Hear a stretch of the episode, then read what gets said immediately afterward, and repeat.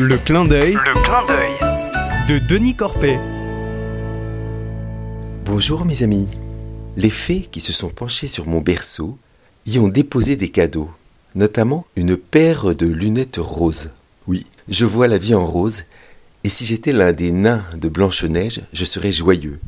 Au point que Jonathan Botello m'appelle Monsieur Sourire, ce qui m'agace un peu.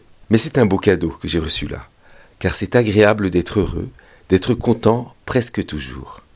Agréable certes, mais pas très réaliste, car autour de moi bien des gens souffrent, et de par le vaste monde, c'est pire encore.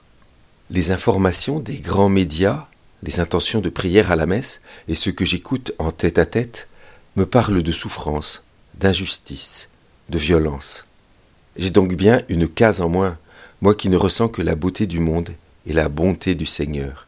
Et ils sont dans le vrai ceux qui ressentent la souffrance des autres et intériorisent les douleurs de leurs prochains et les malheurs du monde.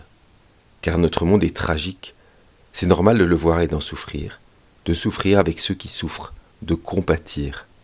Ils sont peut-être dans le vrai, ces éponges à douleur, mais c'est trop chiant quand dans un petit groupe de travail, une équipe rassemblée pour un projet, il y en a un qui voit toujours ce qui ne va pas, qui râle toujours que c'est pas ça, que c'est pas bien, et le plus souvent sans rien proposer de mieux. D'accord, c'est pas parfait, mais il faut bien avancer, non? Oui, pour moi ce n'est pas évident. Pas évident de souffrir avec, puisque je ne ressens pas leur souffrance. Pas évident de pleurer avec ceux qui pleurent, puisque j'ai toujours envie de chanter et de sourire. Pas évident de les écouter longuement, surtout quand il y a un projet en cours. C'est pourtant ce qui fait Jésus pour nous. Nous soulager, nous soigner, nous libérer, et finalement, prendre sur lui nos souffrances et en mourir pour nous sauver. C'est son seul projet, nous dire l'amour du Père et nous sauver. Alors Seigneur, donne-moi d'écouter ceux qui souffrent, de les comprendre autant que possible, pour que leur soit donnée ta consolation.